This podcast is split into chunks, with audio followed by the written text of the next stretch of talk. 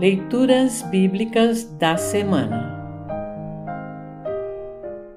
O trecho do Antigo Testamento para o primeiro domingo na Quaresma está registrado em Deuteronômio 26, 1 a 11. Para compreender melhor esse trecho, ouça essa breve introdução. O livro de Deuteronômio é uma coletânea dos cinco últimos discursos ou sermões de Moisés. No trecho abaixo, o grande líder dos israelitas exorta o povo a que sejam trazidos como oferta ao Senhor os primeiros frutos da terra. Ao apresentá-los aos sacerdotes, os israelitas deveriam professar a sua fé, fazendo o um resumo da história do povo de Deus, começando por Abraão, o arameu, passando pela saída do Egito até a tomada da terra prometida.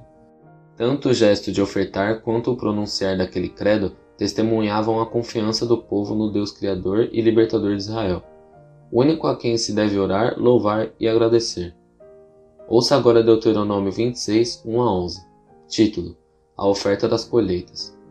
Moisés disse ao povo: Vocês vão tomar posse da terra que o Senhor, nosso Deus, está dando a vocês. Depois de morarem lá algum tempo, cada um deve pagar a primeira parte de todas as colheitas produzidas pela terra que o Senhor Deus lhe deu deve colocá-la num cesto e levar para o lugar que Deus tiver escolhido para nele ser adorado.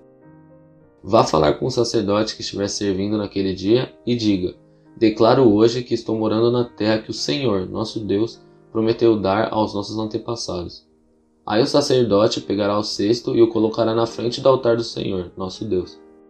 Então, na presença do Senhor, você fará esta declaração: o meu antepassado foi um arameu que não tinha lugar certo onde morar. Ele foi com a família para o Egito, e ali eles moraram como estrangeiros.